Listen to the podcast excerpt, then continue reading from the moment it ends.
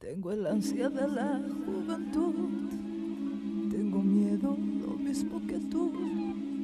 Y cada amanecer me derrumbo al ver la puta realidad. No hay en el mundo, no, nadie más frágil que yo. Pelo acrílico, cuero y tacón, maquillaje está en el corazón la noche se vuelve a florecer, lubrica la ciudad. No hay en el mundo, no, nadie más dura que yo.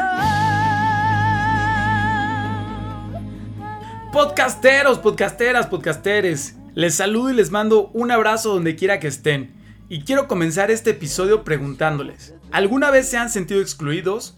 ¿Cuántas veces se han callado cosas por temor a ser rechazados? Etiquetados o lastimados de alguna manera, o si se han sentido totalmente diferentes al resto del mundo y no se hallan en ningún lugar, pues quédense porque hoy vamos a dejar de ser los raros, los excluidos, los diversos, porque hoy vamos a hablar de inclusión, seguridad psicológica y diversidad.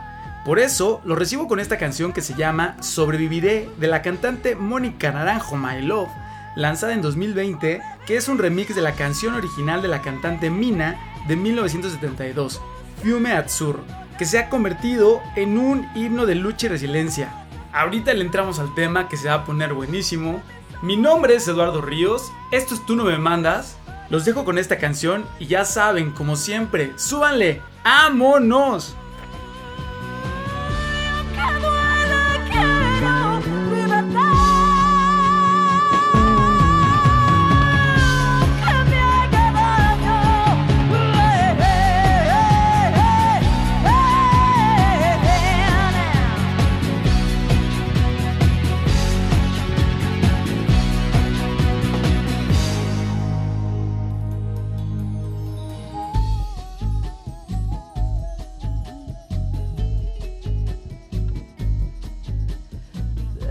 Pues vámonos directito al tema.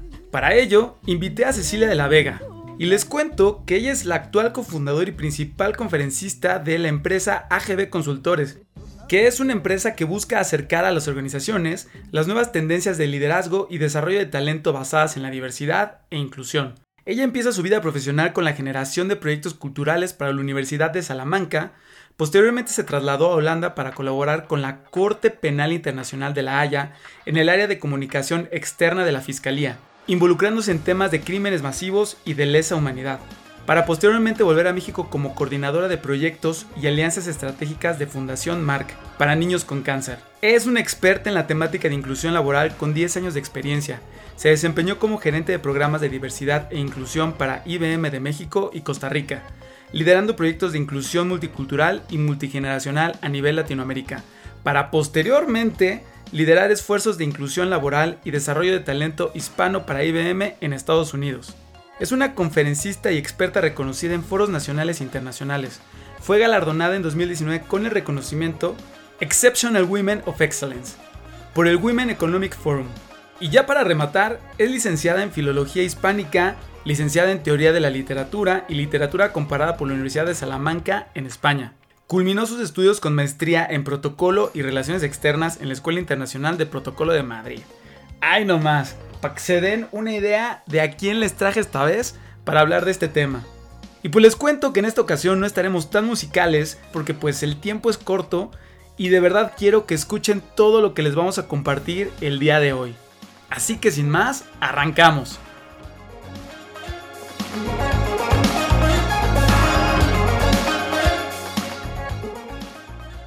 Tenemos aquí a Ceci de la Vega. Hola. Este, este es nuestro primer video del podcast, la primera vez que subimos a YouTube, a Instagram, a Facebook.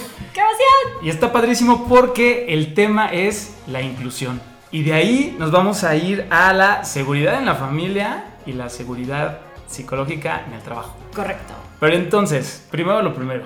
Seguramente lo he preguntado millones de veces porque tú eres una súper experta en este tema. Ya les conté su currículum. Entonces, para repensar lo que pensamos que pensamos y no tener fallo, ¿qué es inclusión? Súper, pues mira, Lalo, para, para hablar de inclusión también hay que entender diversidad, porque por lo general la gente los ve juntos con pegados. Diversidad, inclusión, diversidad, inclusión, diversidad, inclusión. En la empresa en las que estás a lo mejor hay área de D&I, DEI y demás. Entonces, cuando hablamos de los conceptos básicos, no hay una sola manera de entenderlos. Yo siempre digo a la gente que las ciencias sociales no tienen el rigor de las ciencias exactas. Entonces, por lo general, una ciencia exacta como la matemática tiene un problema que es ¿Cuánto es 3 por 3? La respuesta es 9, solo hay una respuesta. A veces sí es positivo o negativo, pero bueno, entendemos que hay una respuesta al problema. Las ciencias sociales no trabajan con problemas, trabajan con dilemas. Es decir, no hay una sola manera de solucionar, de llegar a la paz mundial, de generar igualdad de oportunidades, de solucionar, bueno, el cambio climático es ciencia, pero también tiene que ver con la sociedad. Entonces, no hay una sola manera de entenderlo. Como a mí me gusta explicarlo es Diversidad tiene que ver con las diferencias que encontramos en las personas. Inclusión, cómo tratamos esas diferencias. Ok. ¿No? Y digamos que un sesgo o un prejuicio que a veces tenemos cuando hablamos de diversidad es pensar que solamente ciertas diferencias forman parte de la diversidad. Entonces decimos que hay gente normal y gente diversa.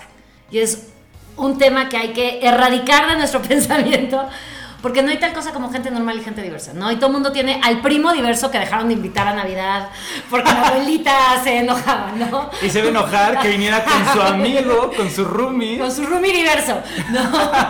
O decimos que yo no soy de la diversidad, que yo soy normal o yo soy estándar.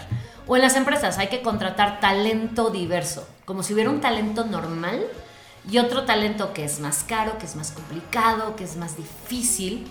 En lugar de plantear, que es la propuesta que hacemos, que siempre hay diversidad de personas, siempre hay diversidad de talento, en nuestras familias siempre va a haber diversidad generacional por lógica, religiosa, aunque en México la gente se ponga de, no, pero sí, también puede haber diversidad religiosa en las familias, en cuanto a orientación sexual, en cuanto incluso a nacionalidades, en cuanto a ideologías políticas, profesiones. Entonces esas son las diferencias. Y la inclusión es una postura de apertura, respeto e incluso valor de las diferencias. ¿No?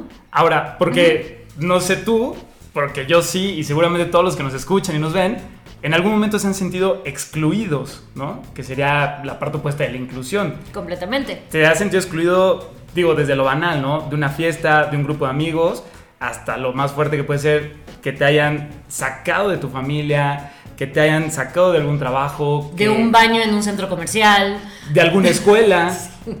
y, estás de acuerdo, no sé si tú lo has pensado, pero ahorita que decías que nosotros en nuestra cabeza pensamos que hay gente normal y diversa. Si lo pensáramos así, ¿estás de acuerdo que todos estamos a un paso de ser diversos? Porque en algún punto nos podemos accidentar y perder las piernas. Entonces ya formamos parte de un grupo diverso. Es que más que grupo diverso, ese es grupo vulnerable o en situación de vulnerabilidad. Ok, que es también distinto. Es distinto. O sea, la diversidad somos todas las personas. Tú tienes diversidad, yo tengo diversidad. Dependiendo de dónde estemos, vamos a formar parte de la mayoría o de la minoría o del grupo dominante o del grupo dominado. ¿No? Entonces, por ejemplo, tú tienes una identidad de género y yo también. No, de hecho, no te la pregunté. ¿Cuál es, cómo te identificas, Lalo? ¿Qué pronombres utilizas? ¿Qué pronombres utilizo? Masculinos, femeninos o neutros, por ejemplo. Masculino. Entonces tú te percibes como hombre. Perdón, tu identidad de género es hombre. La mía, que no nos presentamos tampoco así, pero yo. no, esta es inclusión, ¿no? Pero ¿importa? Claro, bueno, mira, yo por ejemplo, quiero creer que tú no tienes duda alguna de que yo me percibo y me presento como mujer supongo. Sí, ¿no? estamos ahí. Nos, nos, presentamos y dije, hola, Ceci, me va a dar encantada de conocerte, ¿no? Por ejemplo, soy, nos conocemos porque soy amiga de un amigo tuyo o de lo que sea. Me refiero a mí misma en femenino. Entonces es muy probable que tú no tengas duda alguna de mi identidad de género.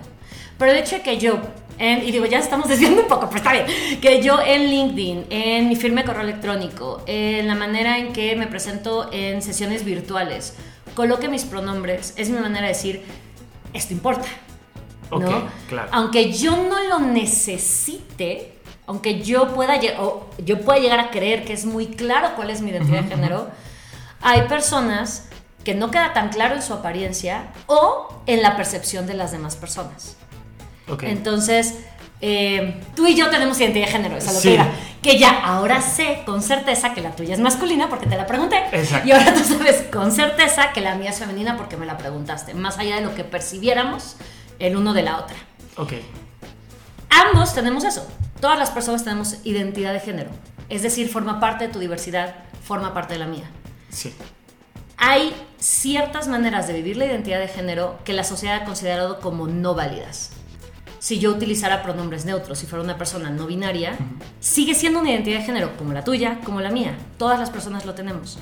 Pero esa manera de ser, de existir, por los sesgos, las culturas dominantes, los sistemas patriarcales, los sistemas heteronormados, Aún lo todo lo que necesitamos hemos todavía. construido como sociedad, exacto, ha hecho que cierta manera de existir, suena horrible, pero cierta manera de existir, creemos que no es válida. Ok. Y le ponemos la etiqueta de diverso. Claro. Cuando realmente diversas somos todas las personas. Entonces, tal vez. Ya me desvié de tu pregunta. No, no, no. Volviendo un poquito a- al tema.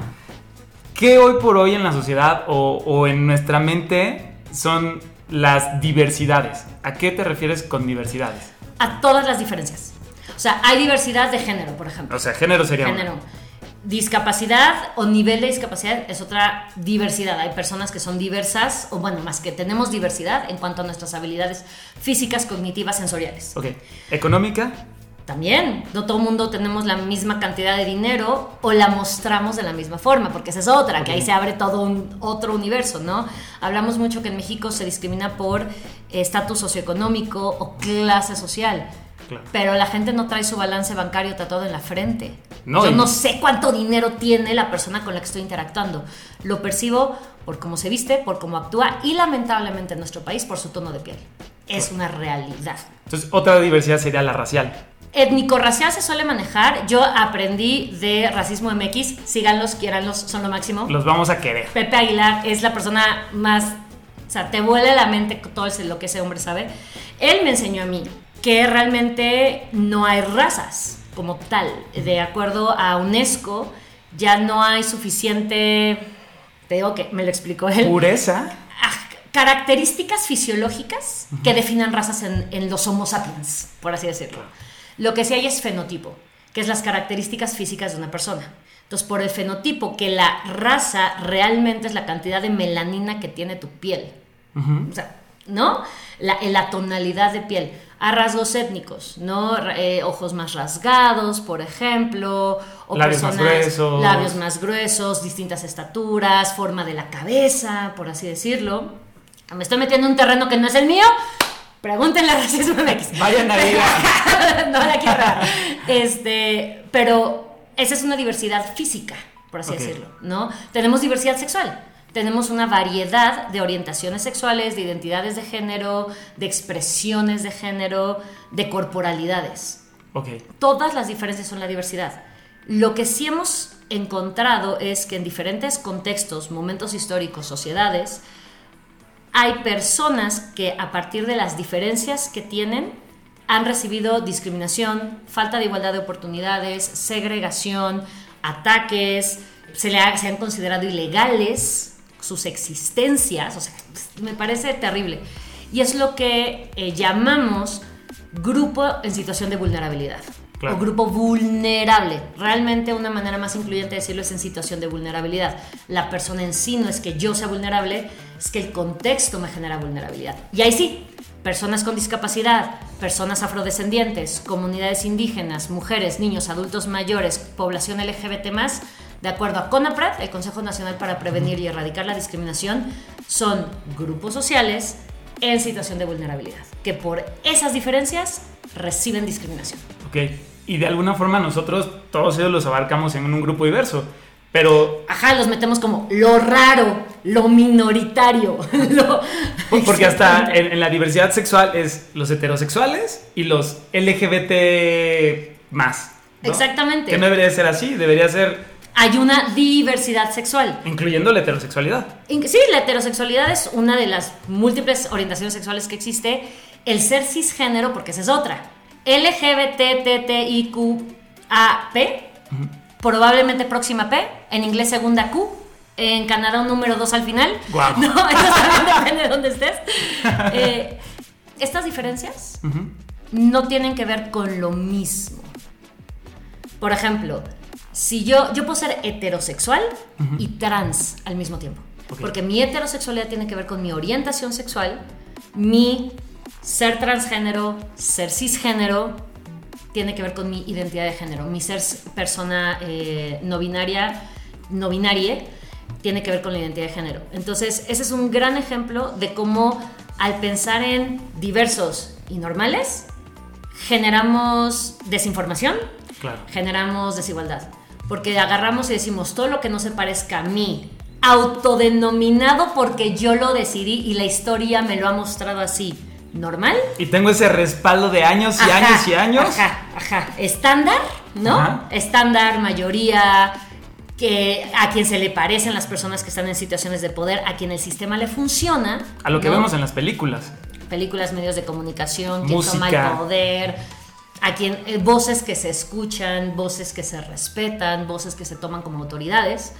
Todo lo que se parece a mí es lo normal, lo que no se me parece a mí es lo raro y lo diverso. El tema LGBT no es lo mismo una realidad o- o, eh, digamos discriminación que puede llegar a vivir una persona por su orientación sexual que una persona por su identidad de género, que una persona por su expresión de género, que una persona por su anatomía. ¿no? Y entonces tenemos que dicen que una familia lesbo maternal en la película de Lightyear es ideología de género. Mal, mal, mal, todo mal. O sea, porque o sea, no, no existe la ideología de Tú, género. tú ven acá. ¿No? Entonces, claro, o sea, lo, lo que hay, porque además no lo llaman familia lesbo maternal, porque no, no se le llama de manera incluyente cuando se le tira hate. Cuando se le tira hate se le habla de eh, una familia no válida, se le habla de enfermedad, se le habla de muchas maneras horrorosas de llamarle a un tipo de familia. Ahí también hay diversidad, por ejemplo. Claro. Diversidad familiar. Hay distintos tipos de familia. Porque, digo, en México, ahí hay uno de los episodios que hicimos, eh, viene que más del, entre el 30 y 40% de la familia cada año va subiendo, eh, no esté el padre presente. Entonces son familias formadas por la mamá y la abuela que crearon a los hijos, la mamá, la tía y el tío que crearon a los hijos. Entonces ya, ya no es, o sea, pues es una familia conformada por mujeres. ¿me Sí, explico? no, y hay, mira, hay Y, es lo mexicano, y es lo típico. de familias, ¿no? De hecho, una propuesta incluyente es que si quieren, ¿no? Sí queremos. Bueno, depende.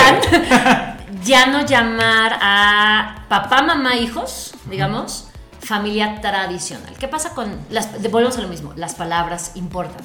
Ok, Los pronombres importan, la manera en que nos expresamos importa. Creamos realidades con el lenguaje. ok. ¿no? Entonces, eh, ya la palabra tradicional en México, en la sociedad que tenemos, tiene una carga semántica de lo correcto, el deber ser, o sea, tú piensas en lo tradicional, ¿no? Y suena a, a lo, a lo bueno. Yo le digo a la gente, oye, voy a, no sé, voy a cocinar un pastel de la manera tradicional. Y suena, ah, wow. El pastel de la abuela. Ajá, y le resulta que mi abuela le escupía la mezcla, ¿no? Seguro. Y así, ¿no? Pero decimos, es que es tradicional. Entonces, el llamar otra, el, el utilizar familia tradicional llama que es la familia correcta, la familia que debe ser frente a una diversidad familiar que siempre ha estado ahí. Lamentablemente, la ley no siempre la ha avalado. Ahora ya, ¿no? Gracias a que se ha ido modificando nuestro sistema legislativo para reconocer matrimonio igualitario, adopción por parejas del mismo sexo, etcétera, etcétera, etcétera, ley de identidad de género. Entonces tú tienes familia heteroparental, que digamos que es, yo por ejemplo, yo, tengo, yo he formado una familia heteroparental. Soy una mujer identificada como mujer, casada con un hombre identificado como hombre. Y Ambos tenemos heterosexuales. Ambos heterosexuales. Yo sí, tiendo a... Ahí vamos, ahí vamos. Estoy, un poquito más del lado de la heterosexualidad. Y este, y tengo la que ahora me está indicando que es una niña, porque ya tiene tres años y ya se está, ya está descubriendo y viviendo su propia identidad de género. Ok. ¿no? Eh, por mucho que yo gender neutral y comprarle todos los colores y muñecas y carritos, mi hija, que ya me está haciendo ver que es mi hija, lo que más le gusta es jugar a cuidar a los bebés, eh, vestirse de princesa y, y decir, soy nena, soy niña, soy princesa. Entonces, perfecto. Sí, todo me hace sentido de que tengo una niña en mi casa. ¿no? Pero cuando nació había igual, bueno, no igual probabilidad, porque sí hay una probabilidad estadística numérica, pero había igual posibilidad de que, siempre, que crees, soy niño, que crees, soy niña, ¿no? Entonces esta es una familia heteroparental. Hay familias lesbomaternales, homoparentales, monomaternales, monoparentales, mamás solas, papás solos. Familia reconstruida, familia extendida. Y no puedes no sentirte incluido dentro de una sociedad por ser una familia que no tiene mamá o no tiene papá. ¿Por qué soy menos familia, no? No, o, divorcios, o ahí es donde roomies. ahí es donde digo, todos estamos a un paso de la diversidad. Sí, sí, sí, todos estamos dentro de la diversidad. Sí, porque en cualquier momento se te muere el papá, se te muere la mamá y ya no estás dentro de la normalidad, ¿no? Exactamente, exactamente, y dentro del estándar. ¿no? Y el problema es que se nos hace muy fácil decir, así no se es, así no se debe ser, ¿no? Y muchas veces lo, hacemos desde este privilegio de, como todo el entorno se parece a mí, yo decido que lo que no es como yo no es válido, ¿no? Porque me incomoda, no le entiendo, no me gusta. Yo, a mí me encantan los, yo respeto, pero... Que no se me acerque. O sea, yo se les digo, a ver, el, respeto de lejos no es respeto, es rechazo. Claro. O sea, decirle a una persona, yo te respeto, pero no existas cerca de mí. ¡Ay! No, pues, pues gracias. O, también esta palabra de tolerancia. O sea, está feo decir yo te tolero, porque te tolero es como mm, me aguanto. Así es. Te, te permito, pero no estoy tan feliz. Te doy chance eh, y sí, o sea, la, tolerancia no es que sea mala, pero es un paso, es un escalón, ¿no? Cuando vamos avanzando hacia la inclusión, el valor a las diferencias, porque también es eso, no es lo mismo saber que no me discriminas que saber que me valoras.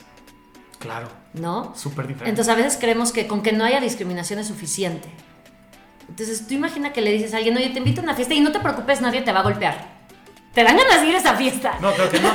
no, o sea. Pero, ver, entonces, paréntesis. Sí. Todo esto de lo que estamos platicando, de la inclusión, de todos estos temas que están hoy por hoy presentes todos los días a donde vayamos, quisiera preguntarte, ¿por qué te importa platicar de esto? ¿Por qué quieres hablar de esto? Yo ahorita cuento, pero ¿qué es lo importante de hacer esta labor y platicar de estos temas? ¿Para qué y por qué? Mira, yo además me centro en inclusión laboral. O sea, lo que yo lo que, o sea, esto que estoy platicando contigo, mis foros suelen ser empresas. Claro. Mis contenidos suelen ir conectados a esto no solamente es lo moralmente correcto, que yo creo que todo el mundo entiende que no discriminar a otra persona es lo correcto. Me gustaría creer, ¿no? Pero algo que se ha encontrado es que también es una decisión inteligente. Cuando tú realmente pasas de ese aquí no se discrimina a aquí se toman en cuenta todas las personas con sus diferencias, sin esconderlas, sin diluirlas, sin tráeme tu talento pero dejas tu identidad en tu casa, que no tiene sentido alguno, tomamos mejores decisiones de negocio, generamos mayor innovación, consolidamos más nuestros equipos. Yo personalmente lo hago, aparte de que me gusta, ¿no? Y siento que es algo, o sea, mi trabajo me gusta mucho, mi trabajo es hablar. Se ve. Se, nota que me gusta. Entonces, este, eh, algo que, que cada vez me queda más claro es la importancia de poder contar con un empleo. Sea freelanceado, sea godín, sea en manufactura, realmente el, el poder tener esa independencia, el no preocupar, o sea, un trabajo mucha gente dice, no es personal, es trabajo. El trabajo es personal. El trabajo es personal porque con el trabajo comes, con el trabajo eh, pagas educación, con el trabajo tienes un techo. Yo sí creo que hay pocas cosas tan arraigadas en tu experiencia personal que, que tu actividad que te genera recursos, beneficios económicos, ya sea que te paguen con dinero, que te paguen con sustancias, que te bueno, con especie. Porque hay quien paga con sustancias. Yo ¿Qué no. sustancias estamos hablando? Como mi puesto indica, yo no discrimino. Pero este, entonces, algo que he pensado mucho es trabajar no siempre es padre, no siempre te gusta. Es una responsabilidad. Por más que ames tu profesión. Por más que ames tu profesión, te da flojera, no te dan ganas. Imagínate que ya con toda esta presión de tengo que trabajar, porque pocas personas pueden darse el lujo de no trabajar, que además ese trabajo te genere dolor emocional, que además ese trabajo te haga sentir que no perteneces, que además de ese trabajo te haga esconder parte de tu identidad. Que además en ese trabajo recibas insultos directos o de forma pasivo-agresiva. Si ya de por sí trabajar no es lo que más le encanta estar haciendo a la gente. Porque la mayoría de la gente en el mundo se dedica a cosas que no son su vocación o su pasión. Claro. Hay estadísticas de ello. Pero también, ¿cuántas oportunidades hay para que alguien genere su vocación o su pasión? O sea, tú dime cuánta gente se levanta y dice, mmm, mi pasión hoy es contestar teléfonos en una recepción. No todo No, el mundo. y se no tiene es que que, hacer. ese trabajo sea malo, ¿vale? Pero se tiene que hacer. Yo hubo un tiempo que tuve un trabajo godín y así que dijeras, mi pasión no era. Me gustaba, pero no era mi pasión. Entonces, hay actividades que alguien tiene que hacerlas. A mí me encantaría creer que todo el mundo trabaja en lo que se apasiona. Yo creo que aún no encontramos la fórmula para llegar a eso. Yo creo que no. Eh, yo creo que hay muchas personas que trabajan por tema de necesidad o por no por tema de necesidad, pero poniendo otras cosas por encima. Hay gente que puede ganar un dineral y ganar muchísimo dinero y aún así que no le apasiona su trabajo. Claro. Si además tu trabajo te supone dolor, te supone incomodidad, te supone presión, te supone el que se rompan lazos familiares, te supone exclusión, pues qué vida tan horrible. Sí, porque aparte No. de las 24 horas, duermes, comillas, 8, ¿no? Cinco. Cinco. El resto del día, más de la mitad de tu día consciente, despierto, activo, es trabajar. Desde Pasas- que te levantas, te sí, bañas. Pasas más tiempo con compañeros, compañeras, compañeros de trabajo que con tu familia. Ok. Y si esas personas con las que más convives te están constantemente discriminando o excluyendo, o sea, esto es importante, ¿no? Porque me preguntas por qué. Porque a mí me encantaría que, te digo, no escapa mi jurisdicción, que la gente trabaje de manera apasionada y le encante tu trabajo. Tampoco es enteramente mi responsabilidad, pero lo que yo hago ayuda a que, aunque odies tu trabajo, tu trabajo no te ataque. Eso ¿no? O está sea, Fuertísimo. tu trabajo no, no te haga sentir peor. O sea, que no salgas de- del trabajo peor que como entras. Claro. ¿no? Entonces, por eso llamar la atención a, a- a la inclusión laboral es tan importante. Porque es donde más tiempo invertimos todavía, es con la mayor cantidad con la que convivimos todavía. Y el trabajo es personal. Claro. ¿no? Entonces, imagínate, imagínate tener que decidir entre llevar sustento a tu familia o tu estabilidad emocional, tu identidad, quién eres. Y muchas personas, pues no les queda de otra, dicen, pues no, pues yo elijo llevar el cheque a la casa, comprar esa comida, pagar ese alquiler. Sí, porque es prima Porque si necesidad. no, ¿qué haces? O Exactamente. sea, si no, ¿cómo me muero? Exactamente. Si mis hijos no tienen dónde dormir, ¿no? No. Y, y eso pesa más. Y a lo mejor yo prefiero que mi hijo tenga donde dormir, aunque esté recibiendo acoso, aunque esté recibiendo comentarios, aunque, aunque tenga que fingir que tengo un esposo y no una esposa. Ya. Por eso lo hacemos. Me encanta. Contestando tu pregunta. Me encanta, está padrísimo. Porque antes de esta plática, tú, tú me comentabas y quisiera echarnos un pasito antes de entrar a la a esta seguridad psicológica en el Que trabajo. para allá estamos yendo. En esa plática que tuvimos antes, tú me decías, es que es horrible que tú en tu familia tengas miedo de expresar algo porque te van a ver mal, porque ya no vas a pertenecer, porque seguramente te van a decir, eres un idiota, eres un estúpido, eres un pendejo. Cada palabra que sale de tu boca es una imbecilidad. Entonces, me, me gustaría que... Claro, no, y, ahí definimos seguridad psicológica, ¿no? Porque a veces, ahora, no es que esté de moda, pero se está hablando más de seguridad psicológica por parte, en parte, de la legislación, ¿no? La NOM 035 de Seguridad Psicosocial en el Trabajo de la Secretaría del Trabajo y Prevención Social ha hecho que organizaciones, hablando en lo, en lo laboral, empiecen a hablar más de esto y también, pues, salpica, impacta, se extiende a entornos familiares porque se está hablando de esto. Entonces, seguridad psicológica no es salud mental, por ejemplo, ¿no? Ahora, la salud mental es súper importante, la salud mental está muy desatendida, la salud mental tiene muchísimos estigmas, yo no soy experta en salud mental, pero sí, o sea, el dejar de desmitificar, bueno, el desmitificar, ir a terapia, hablar de, tu, de cómo te sientes, más de que tus sentimientos, de tu, se- de tu emocionalidad, trabajar la inteligencia emocional es importantísimo. Pero la seguridad psicológica no va por ahí. Están conectadas porque cuando hay seguridad psicológica hay mayor estabilidad emocional, obviamente, ¿no? Tu salud mental se puede... Ambiente de seguridad psicológica, por supuesto. Pero la seguridad psicológica, por definición, no sé si la primera o de las primeras que dijo, ah, seguridad psicológica es esto, ¿no? Hay muy poca seguridad psicológica en la pareja, por ejemplo. De plano. Yo estoy segura, mucha gente a su pareja me va a criticar, etcétera, etcétera, O etcétera. la voy a preocupar. O Le voy a estresar. ¿Para qué nos conflictamos? Mejor lo soluciono por libre. ¿Para qué llegar con un problema cuando yo puedo llegar con una solución? Las justificaciones que tú quieras, pero no comunicamos. Entonces, la seguridad psicológica precisamente es generar entornos donde las personas pueden disentir, o sea, estar en desacuerdo, las personas pueden opinar, aportar, compartir sus puntos de vista, admitir que se encuentran en un error, por ejemplo, solicitar mayor información sin que eso suponga un riesgo personal, Ok. ¿no? Con riesgo personal nos referimos a. Que quedar como estúpida. ¿no? Lo que decías tú.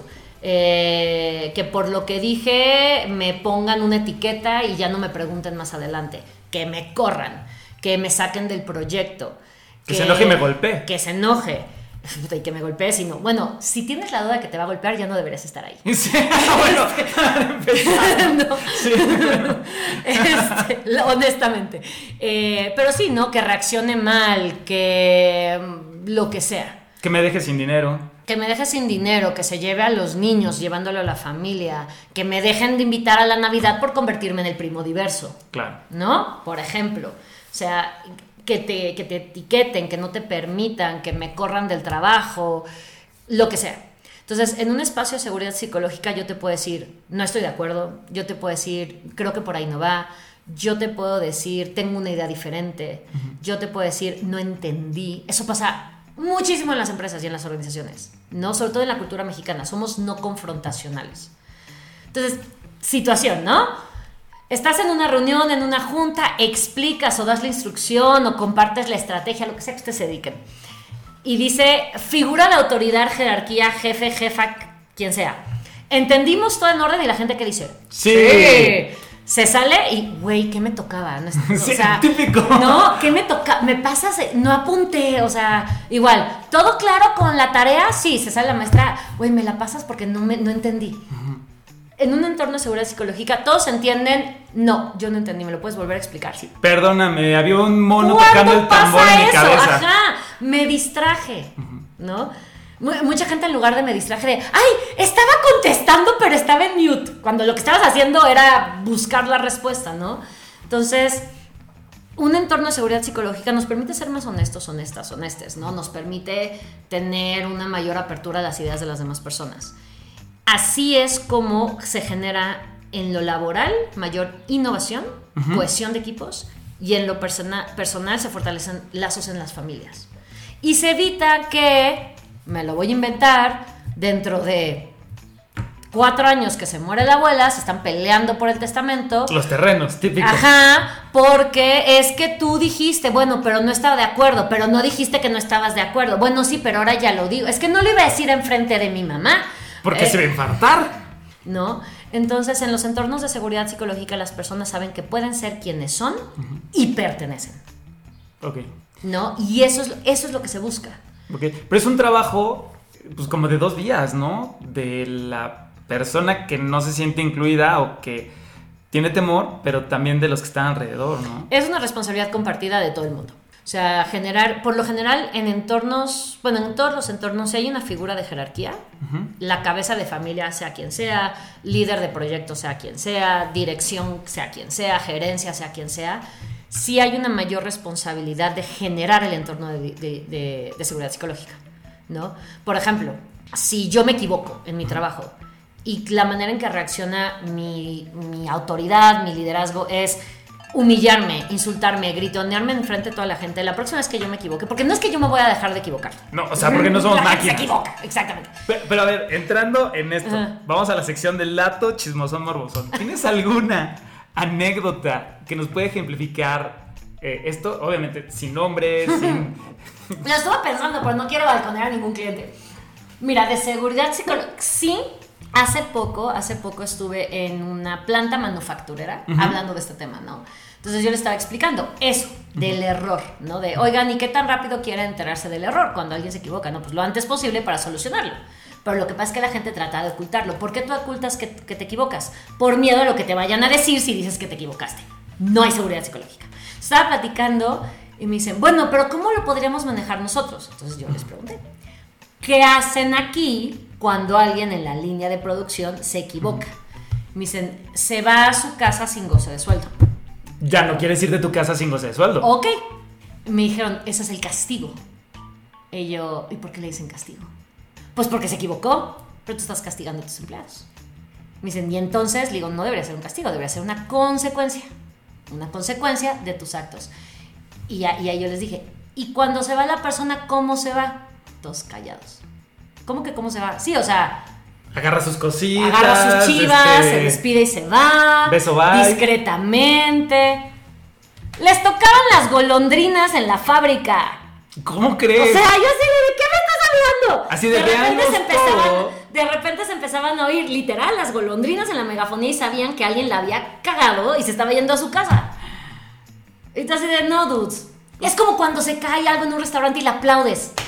Sí, o todo el mundo o sea, te imagina, uh". Imagínate que tú estás en tu trabajo de, de, servicio en restaurante, se te cae la charola y todos tus comensales. ¡Eh!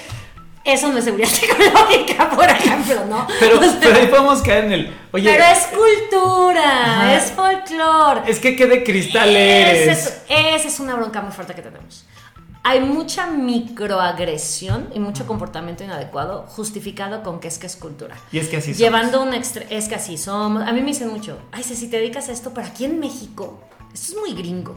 Digo, pues, pues no, no necesariamente. Pero, por ejemplo, llevándolo a un extremo, el grito, el grito homofóbico en el estadio de fútbol, por ejemplo, ¿no? Es que es cultura, es que es folclore. De nuevo, analiza, empatiza, conoce historias sigue siendo la última, la última palabra que personas escuchan antes de ser asesinadas. ¿Qué, tanto ahora lo quieres defender como folclore? No como cultura. Y además otra cosa, a ver, Lalo, ¿quién hace la cultura? Nosotros, la, la gente, exacto, ¿no? O sea, ¿tú te acuerdas cuando tenías cuatro años que te llevaron a Palacio Nacional, te enseñaron una placa de metal dorada y te dijeron, esta es la cultura mexicana, hijito, apréndetela? No, no, Te lo enseñan en tu casa con acciones, con ejemplos, con mensajes. Los medios de comunicación masiva.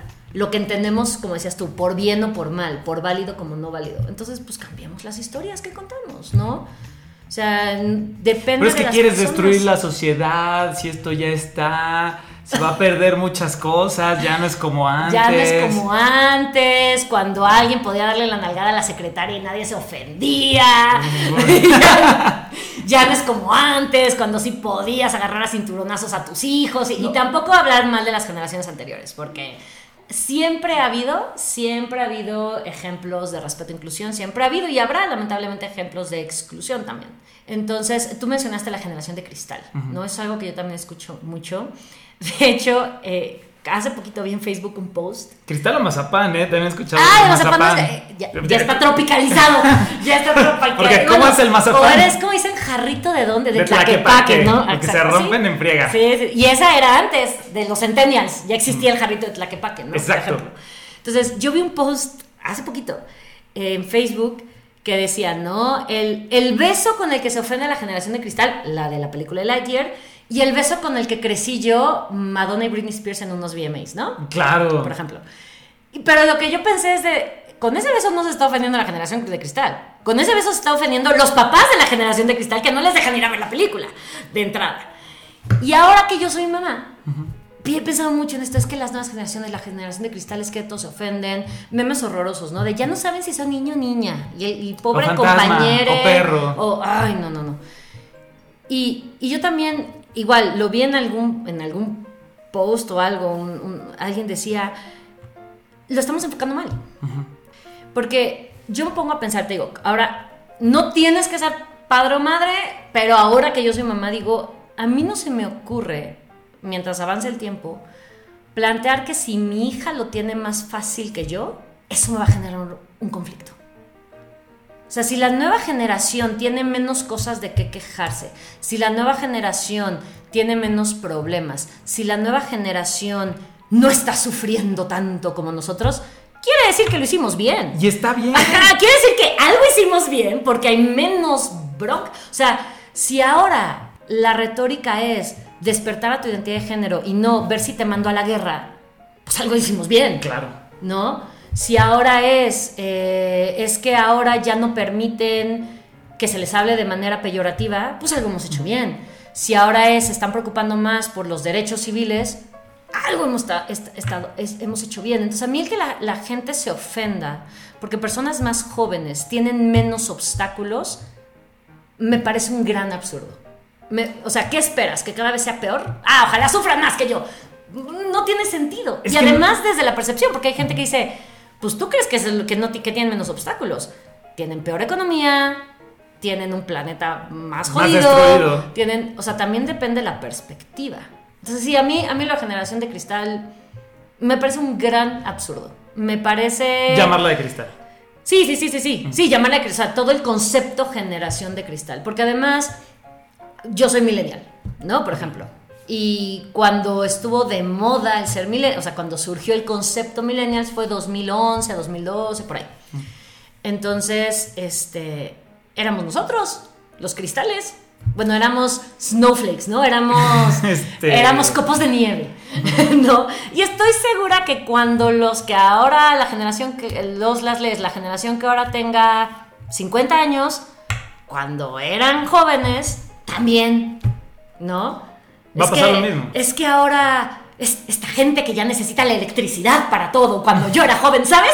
Entonces, ¿no? ¿Qué es eso de andar en coche? Porque un buen caballo, y de nuevo, no es porque suena que estoy desprestigiando a generaciones anteriores, no, es reconocer hablas desde lo que te toca, hablas desde lo que conoces y es muy fácil juzgar lo que es distinto. Es muy fácil decir yo soy normal, eso es diverso. Ok. ¿No? Y, entonces, ¿cómo empezamos a lograr esta mayor seguridad psicológica pues, en el trabajo que es tu expertise? Y digo, creo que eso nos puede ayudar también en la familia, con los amigos, a donde quiera que vayas. ¿Cómo, cómo lo empiezas? Mira, de entrada, observando y observándote, escuchando y escuchándote. Muchas veces tú puedes creer, no hombre, en el trabajo, ¿no? Aquí hay seguridad psicológica, la gente no opina porque no quiere.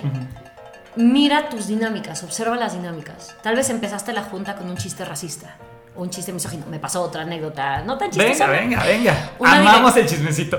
Una directora de recursos humanos en una empresa con la que trabajo me contó, ¿no? Que como en la mayoría todavía de las organizaciones, pues hay una mucho menor representación femenina en la alta dirección. en, en, este caso ella es la única mujer que hay en el equipo. Y me contó, lastimada realmente, o sea, sí le dolió, que en este 8 de marzo tuvieron una junta, ella se conectó y la recibieron con un, ay fulanita, ¿no te fuiste a pintar paredes? ¿No? Feo, mal, horrible. Mal, ¿no? Y, ah, ja, ja, ja, jijiji. Eso, eso, por ejemplo, ese tipo de comentarios no generan seguridad psicológica. A mí me ha pasado mucho, sobre todo cuando vamos a hablar de lenguaje incluyente, ¿no? De uso incluyente del lenguaje. Que utilizamos la, la E de género neutro, que es la propuesta. Sí, la Real Academia de la Lengua dice que no, pero también dice muchas otras cosas que no... Que se contradicen. Que, no le. Pues dicen que no debes usar sanitizar porque la palabra no existe, pero la gente lo usa. Entonces, hello. Y luego decimos satanizante. Ajá, ándale. No, no, no. Y a mí, por ejemplo, cuando después de, también me pasó, después de una reunión en un grupo, la gente iba saliendo y dijeron, bueno, vamos por un, eh, ¿qué me dijo? Una, una taza de café, bueno, un tace porque estamos en lenguaje incluyente. Ese tipo de comentarios, ¿no? Eh, es como de bullying, ¿no? Es de bullying y además la gente cree que como no se lo estás diciendo, como no te estoy ofendiendo a ti, no es ofensivo. Como lo estoy diciendo al aire, ese tipo de comentarios frenan la seguridad psicológica. El no admitir tu error, el no equivocarte, el que tú no te equivoques nunca, frena la seguridad psicológica, porque el mensaje que estás diciendo es, aquí no se vale equivocarse, ¿no? Entonces las personas creen que no pueden decirlo. En la familia, A mí también me ha tocado que, que me dicen papás, mamás, me dice, pues, ¿qué me estás diciendo cómo educar a mis hijos? ¿No? Cuando hablamos de juventudes LGBT+, por ejemplo, o roles establecidos de género que recomendamos, Ok. ¿no? Cada quien educa a su familia como quiere, no, no caer en, mijito, no te levantes que tu hermana recoge la mesa, por ejemplo, ¿no?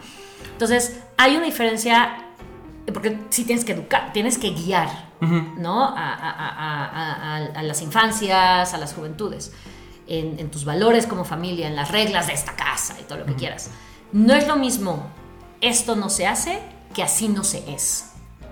Esto no se hace es específico, un comportamiento que yo estoy viendo. Esto no se hace jugar en la estufa, ¿no? Esto no se hace meterte tierra a la boca. Esto no se hace pegarle al hermano. Esto no se hace contestarle feo a la mamá. Esto no se hace salirte de la casa sin avisar. Esto no se hace lo que tú quieres. Ok. ¿No? Es muy diferente a así no se es. En esta casa no somos homosexuales. En esta casa no votamos por el partido que se te antoje. En esta casa creemos en esto.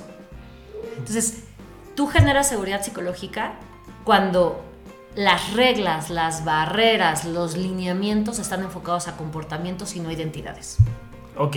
Tú puedes ser como tú eres y seguimos ciertos comportamientos de convivencia, de ética, de conductas comerciales, ¿no? O sea, no es lo mismo decir, no puedes tener una relación consanguínea con un proveedor de servicios, ¿no? Por ejemplo, Exacto.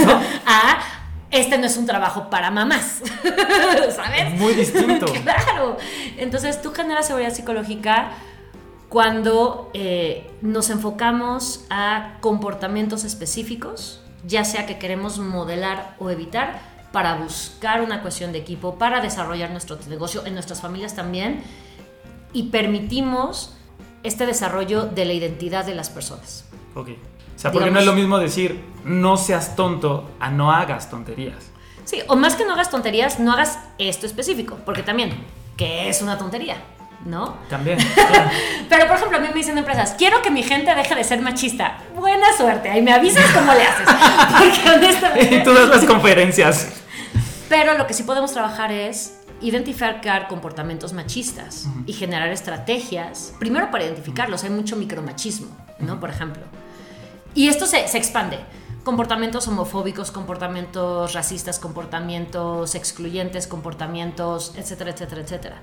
Entonces tú ya identificas qué estás haciendo, qué estás diciendo. Por eso observa, obsérvate, escucha y escúchate. ¿Qué bromas cuentas? Yo le digo a la gente, cuando cuentas un chiste, mira quién nos está riendo el chiste. Mira en tu equipo quién no está participando, quién está dejando de opinar. Pasa en, en- en- marcas, ¿no? Que sa- sale un anuncio publicitario y horriblemente discriminatorio, ¿no? Y todo el mundo dice, no manches, en esa junta seguro no hubo ninguna mujer. A lo mejor había dos. Y no se atrevieron a hablar. Exactamente. En un entorno de seguridad psicológica para decir, yo no estoy de acuerdo con el mensaje que estamos dando. A mí me parece que eso es sexista. A mí me parece que este mensaje está sesgado, ¿no? O es discriminatorio por esto, o es transfóbico, o es racista, o no veo representatividad de personas. Entonces, mucha gente cree que la inclusión es simplemente tener gente diferente. No, es que esas personas que ya somos diferentes, nos sentamos en bienvenida, de opinar, de hablar, de disentir, de pedir una mayor explicación, de compartir cuando tenemos un desacierto para poder aprender de él. Po- Porque también, tanto en la empresa, como en la familia, como con nuestros amigos, podemos tener como nuestra cuota de género, ¿no? Este, o, en la- o como en las películas, ¿no? Que está el meme de, ah, este, que está en Netflix, ¿no? Y ponle homosexuales, ponle negros, ponle... Métele la mezcla, ¿no? Sí, pero no basta con tener una cuota. Porque al final del día, aunque haya un homosexual o una lesbiana o la diversidad que tú me digas, aún esa persona puede tener comportamientos misóginos. Aún esa persona puede tener comportamientos discriminatorios hacia su misma comunidad. Claro, o recibir la discriminación. No, por ejemplo, cuando comunidad LGBT a mí me gusta hablar de población LGBT porque la idea de comunidad es ahí, seguramente todos se conocen porque es un grupito y te llega la membresía, ¿no? Entonces, es lo que hablamos al principio. No es lo, hay personas eh, homosexuales LGBPA que son transfóbicas, por ejemplo. Hay feminismo transexcluyente, ¿no? Que decimos sí, eh, igualdad y reconocimiento de derechos para la mujer, pero no las mujeres trans que no son mujeres de, de veras. ¿A dónde vas? ¿no? Entonces, de entrada, un, el, el trabajar con la discriminación es un trabajo individual. Tiene que ver con quién eres y como la manera en que generas respeto, valor a las diferencias de las personas que te rodean, se parezcan o no a ti, por ejemplo, ¿no? Y, y realmente se puede cambiar. O sea, Sí. una persona que es machista, hueso colorado, todo lo que tú me digas. Sí. Sí, yo estoy segura lo has visto. Yo sí creo que hay más exclusión y discriminación por ignorancia y desconocimiento que por maldad. Ok. ¿no? A mí me ha tocado ver personas que tienen que ver ahí mucho la familia. De yo era homofóbico hasta que mi hijo salió del closet, porque como amo a mi hijo, Tengo que aceptar. cambio. ¿no? Ni siquiera es un tengo, quiero cambiar, ¿no? Eh, personas que a partir de convivir con otras personas. Yo, por ejemplo, y esta también, anécdota de chisme. Venga. Yo hace... ¿Te gusta? Cuando empecé en esto, yo hace 8 o 9 años, más o menos, ya llevaba un ratito en diversidad e inclusión, yo era retractora del lenguaje incluyente. Yo era las que decía, pues la gramática dice que el masculino es neutro y entonces... ta, ta, ta, ta, ta, ta". Yo sí, porque además yo de profesión soy lingüista.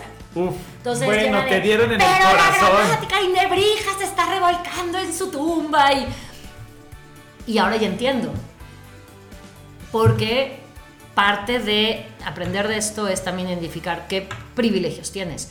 Yo, para sentirme en bienvenida, no necesito que tú sepas mis pronombres porque soy una mujer cisgénero con una expresión femenina. Pero esa es la realidad no la tiene todo el mundo. Yo no necesito la E de neutro, pero la utilizo. Pero ese eres tú. Yo, pero al tú. entenderlo yo y convivir con personas y decir, si yo no lo necesito, pero por eso no quiere decir que no se necesite, por ejemplo. Claro. Que tú no sufras discriminación no quiere decir que no haya discriminación. Que tú no tengas barreras no quiere decir que no haya barreras.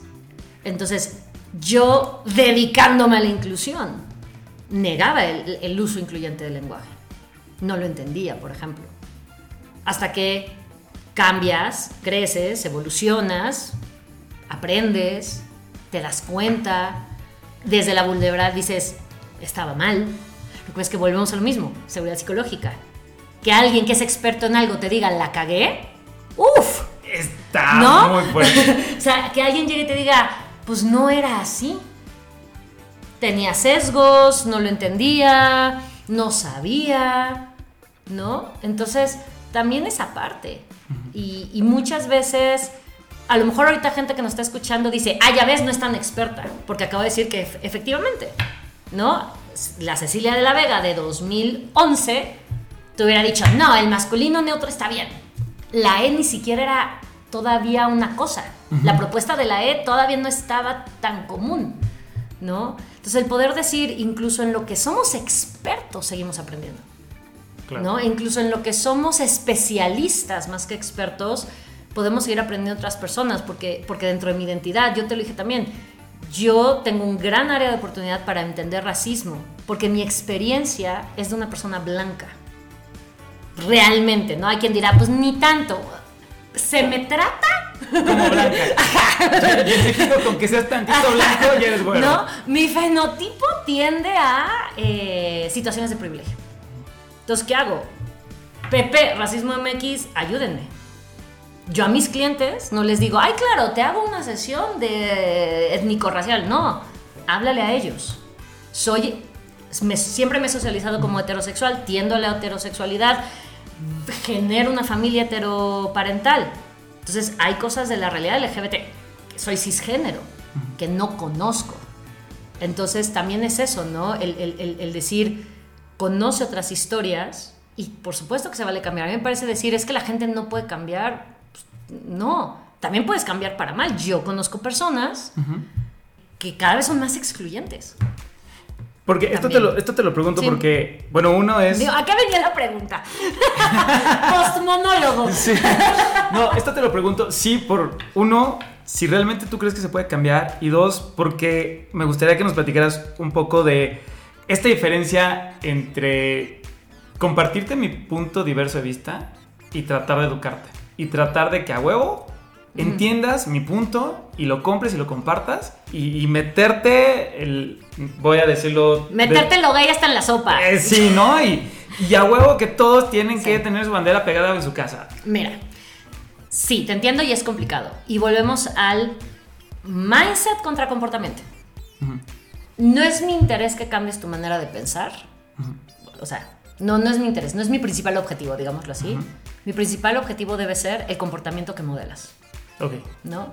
Que es el ejemplo que te ponía las empresas. Si nosotros nos centramos en qué comportamientos son, que son, de nuevo, medibles, observables y específicos, son respetuosos, son de inclusión, son de apertura, generan igualdad de oportunidades, respetan las diferencias, ya lo que tú pienses no es que quede en segundo plano, pero con eso puedo no meterme. Un ejemplo que yo le doy a la gente es, puede que haya alguien que llegue odiando su trabajo, pero no porque le atacan, sino porque le obligan a respetar, por ejemplo. Y ahí el, digamos que no es un, pero ¿y entonces dónde están sus libertades? Lo que pasa es que... Tal cual. Tal cual, ¿no? O sea, ¿qué pasa? punto. Llego a mi trabajo enojada porque me, me obli- me obligan a compartir baño con una mujer que no es de veras. O me obligan a... Comillas, ¿no? Por favor, todas las comillas del mundo. O, o, por ejemplo, me obligaron a ir a la marcha gay con, la, con el informe de la empresa. Yo sí le digo a las empresas, eso debe ser voluntario. ¿No? Participar ya en eventos de... No es proselitismo, pero de difusión, por así decirlo, eh, de poner la banderita, participar en la marcha del 8 de marzo, hay mujeres que no les gusta ir, participar en el Gay Parade, pero no es, no sé cómo explicarlo, no es lo, no es lo mismo, no atenta contra tus libertades individuales, lo mismo, el que yo te diga, te tienes que poner la banderita arcoíris en el escritorio, que vas a trabajar con una persona que vive con discapacidad. Porque si decides no hacer esta, no le afectas a nadie. Si decides no hacer esta, dejas a una persona sin empleo. Es más, el impacto que tienen en otras personas, digamos, el derecho al respeto ajeno es la paz, ¿no? O sea, hasta qué punto lo que tú percibes como tu libertad de expresión, de acción, está limitando las libertades de otra persona. Ok. ¿no? Hablando que yo sé que eh, hemos hablado mucho de, de- de- de- de trans, de trans, ¿no? Pero a mí me ayudó mucho, hay un podcast de Brené Brown y tiene, hay una entrevista que hace a Laverne Cox y ella lo explica muy bien. Dice, a ver, yo entiendo que para ti sea incómodo que yo vaya al mismo baño que tú, pero si, yo, si me obligas a ir a otro baño, para mí es peligroso. Entonces también es medir, ¿no? Yo puedo decir, ay, a mí me da asquito que dos hombres se besen. Ese es tu asquito. Pero si no permites el matrimonio igualitario, vas a dejar a personas sin poder formar su familia. ¿Qué pesa más? Y puedes decir, pues es que no es justo, debería ser igual. La vida es igual, el mundo no es igual y no somos iguales. Hay diferencias. Entonces ahí es donde toca. A mí, por ejemplo, a mí me puede, ser, me puede parecer muy cómodo pasar con mi coche a toda velocidad en los charcos, pero estoy mojando a la gente que está parada en la calle Claro. y se pueden enfermar, por ejemplo. Entonces, ¿qué pesa más? ¿Mi comodidad o su salud? ¿No? La gente que no se quiere vacunar, por ejemplo. ¿No? Estás poniendo en riesgo a más personas. Entonces, es difícil. Te- te- me encantaría decirte, esta es la solución, pero no la hay. ¿No? Es ir mediando poco a poco con cada Es ir situación. identificando y sobre todo a partir de la empatía, porque cuando tú generas esa empatía, cuando tú entiendes que lo que estás haciendo está limitando a otras personas, está atacando a otras personas, el uso del lenguaje incluyente. Pues a mí no me gusta hablar con E. Otras personas, cuando no escuchan la E, se sienten vulneradas, se sienten que no participan, no existen literal, ¿no? Entonces ahí es donde sopesas. Ahí es donde la gente decide o no cambiar. ¿no? Ahí es donde la gente dice, voy a hacer algo al respecto o no. Y también, hasta qué punto es, no voy a ser incluyente y voy a ser excluyente.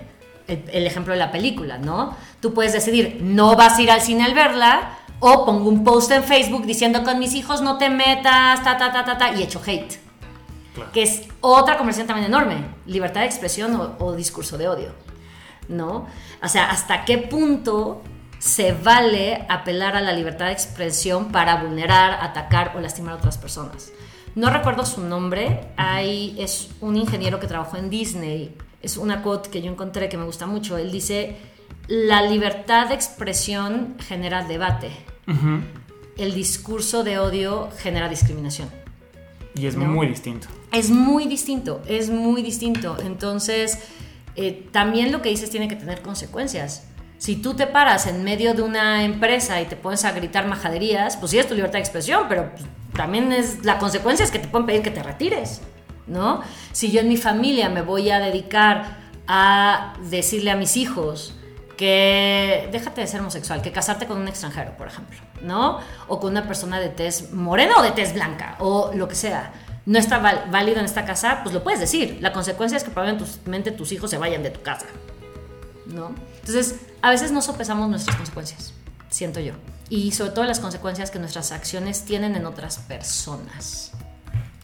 no sé si ya me desvié cañón. No, está perfecto. está perfecto. y amo porque la verdad es que quiero que se escuche más lo que tú tienes que decirnos en este tiempo. Y justo ligo esto con lo siguiente. Esta cuestión de hacer un servicio a la comunidad. Y me gustaría que nos compartieras tres, cuatro, cinco cosas que, que, tú nos puedas decir, ¿no? Porque con todo esto que hemos escuchado, pues nos da mucho que pensar. Pero pues también, pues podemos pensar mucho y dilucidar y que esto se quede... Y divagar y divagar y divagar. Y que esto se quede en la nube, en Spotify para las siguientes generaciones. Pero realmente lo, lo que importa es la acción, lo, lo, que hacemos día con día. Entonces, me gustaría que nos dijeras tres, cuatro, cinco cosas las que tú quieras que podamos hacer ya desde hoy para generar mayor seguridad en el trabajo, en la familia, en la oficina, tengo usted. Todas partes, todas partes. Mira, hay una que me encanta, que es la regla de oro y la regla de platino. Ok, venga. La regla de oro es trata a las personas como te gusta que te traten. Y todo el mundo la conoce y se la decimos a los niños, creo que es bíblica. En la inclusión está la regla de platino. Trata a las personas como les gusta ser tratadas. ¿No? Entonces, por ejemplo, yo te conocí y te dije, Eduardo, Lalo, Edu, ¿cómo te gusta? Y tú me podías haber dicho, dicho dime chucho. Claro. ¿No? Entonces, ¿cómo te gusta que te traten? Porque a veces desde la regla de oro justificamos comportamientos inapropiados. Ay, el chiste es muy gracioso. ¿Por qué te ofendes? Si es súper simpático. Oye, a ti no te ofende, no quiere decir que a otra persona no le ofenda. Yo, por ejemplo, soy una persona muy touchy. Yo saludo de beso y abrazo. Pero reconozco que otras personas tienen un espacio personal mayor. Sí, como ahorita que llegué a tu casa, yo no supe si COVID, no COVID, te abrazo, no te abrazo. Bueno, empezamos así y luego preguntamos, oye, me hice una prueba el viernes, nos podemos, nos podemos... La gente no habla, tengan, tengan conversaciones. Entonces, número uno es... Trata a las personas como les gusta ser tratadas y, como, y no como a ti te gusta que te traten. Acércate a escuchar una mayor diversidad de voces. ¿No? Eh, escucha podcast. Escucha podcast, métete a foros y... Sigue otras cuentas de Instagram. Sí, y yo por ejemplo, yo vivo en una burbuja de paz y luz, porque por lo general mis amistades, la gente con la que trabajo y demás, pues tienden a ser personas incluyentes, es el mundo en el que me muevo, ¿no? Dentro además de una diversidad de personas muy amplia. Entonces, yo sigo ciertas cuentas, bueno, yo casi no uso redes sociales, pero veo en YouTube y así, a eh, otros comentaristas, otros analistas que son completamente opuestos. Completamente opuestos. Eh, uno, porque a veces hacen puntos muy válidos. y también se va a decir, pues sí, se nos pasó la mano de este lado, o no había visto esto. Y hay que tener mucho cuidado de no ofenderte con una idea que es contraria a la tuya. Yo creo que ahí perdemos. Cuando tú opinas diferente a mí y yo me lo tomo como ataque y me enojo. Ojo, una cosa es que opinas diferente a mí y otra cosa es que me ofendas y me ataques. No es lo mismo decir no estoy de acuerdo contigo a decir creo que eres un imbécil. Claro. Por ejemplo, ¿no? Entonces, escuchen ideas diferentes, ábranse una diversidad de pensamiento mayor y no tengan miedo a cambiar de opinión. A decir, pues a lo mejor sí, no lo había visto así, yo no lo había vivido de esa forma yo creo que eso también es generar una autoseguridad psicológica. Permítete equivocarte. Está increíble. ¿No? O sea, date chance. Es que vamos a vivir con eso hasta que nos muramos. o, sea... date chance de decirte a ti mismo, a ti misma, a ti misma, sí, neta estaba muy mal. O con todas no letras. toda la sí, información. estaba bien pendejo. Ajá, sí, la cagué, me la mamé, me la mamé, me la mamé, ¿no? Por o sea, mi culpa, por mi culpa, por mi culpa. Yo creo que es eso. Dense, dense chance de, no de, de autodefraudarse, pero de, de, cambiar con uno mismo y de aprender con uno mismo a partir de las experiencias de otras personas. Van dos. Tres. Yo creo que es eso de centrarse en comportamientos observables a la hora de hablar con las personas. O sea, es muy fácil caer en eres machista, eres misógina, eres transfóbico, a esto que dijiste es problemático por esto. Esta acción que estás teniendo está causando una ruptura familiar por esto. Esto que estás haciendo me duele por esto. Y, y- y- y de nuevo, en conversación. No hablamos, cuando hablamos siempre queremos ganar. Hay una cosa, y ya con esto termino, que se llama el sesgo de confirmación, que es cuando lo que buscamos es tener la razón. Es lo que hace que las fake news sean tan virales. Compartimos información no porque sea cierta, sino porque están de acuerdo con lo que yo creo. No. Entonces, y es La, la validan tanto que al final se vuelve una verdad. Lo que decía este persona que trabajaba con Hitler, ¿no? Que Ah, una, sí. una verdad dicha. una mentira dicha muchas veces se vuelve verdad, ¿no? Oh, Exacto, eso. Y, y entonces también hasta qué punto tú estás compartiendo información sin realmente tener la data, solo porque te hace sentir bien, porque te da la razón.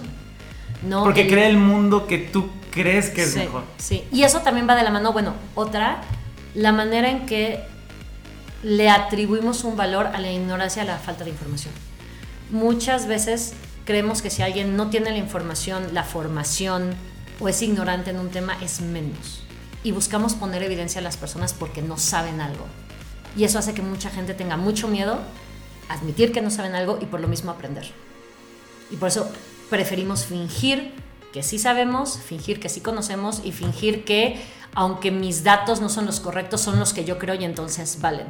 Pero eso no es porque la gente en sí sea mala, sino porque si yo me equivoco, te burlas de mí, me dices que soy una estúpida, me dices que soy un ignorante, pues ¿cuándo voy a admitir yo que estoy en un error? ¿Cuándo voy a admitir que no tengo toda la información? ¿Cuándo voy a levantar la mano para aprender? Jamás. Nunca. Vas a estar siempre sorteando por debajo del agua. Porque Sí. justo nunca hay seguridad psicológica. Así. Entonces, aguas también con atribuirle un valor simbólico a la falta de información como si eso te hace menos persona o menos válido como persona. Porque así nadie se va a aprend- abrir a aprender o a escuchar. Claro. Buenísimo. Pues listo. Solo nos gustaría cerrar y terminar con una recomendación musical, con una recomendación de un libro, de una serie, de algo que estés viendo, para irnos con eso y. Musical. Mi grupo de música favorito. Yo escucho muy poca música. Pero mi grupo favorito de música son poco conocidas. Se llaman Indigo Girls. Ok. Son un par de chicas, bueno, chicas, ya no están tan chicas, queer, Sí, de ya tienen 50, pero. o más. Empezaron por ahí de los 80, ¿no? Este, son, son dos, eh, dos mujeronas divinas eh, que es country folk medio queer. Ujú. Eh, por ejemplo, ellas inspiraron mucho a Brandy, Brandy Carlile, que ya es más conocida. Eh, yo las amo con todo mi ser. Tienen muy buenas letras. ¿Y tu canción favorita es? Una de mis canciones favoritas se llama Watershed. Watershed. Ok. Ahí se las dejo para que la. Pa- Si la encuentras, que la oigan. Pues bueno, esto fue la Bueno, recomendación de este sí. de música y de música. series, hay un montón. Pero mm, el documental de Disclosure de Netflix, que habla Ok. de la manera en que los medios han tratado a la población trans, es muy educativo y, y nos ayuda más a empatizar con realidades que muy pocas personas viven por estadística. No porque sean más, menos, más importantes, menos importantes. Entonces también lo recomiendo. Me encanta. Buenísimo.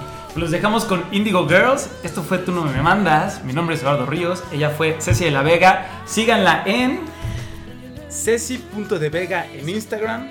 Y Las redes de la empresa son AGB Consultores MX. MX. Si necesitan ayuda para su empresa, si la quieren consultar para alguna cosa, en AGB Consultores Consultores MX. MX. De todas formas, en la descripción lo, lo vamos a poner.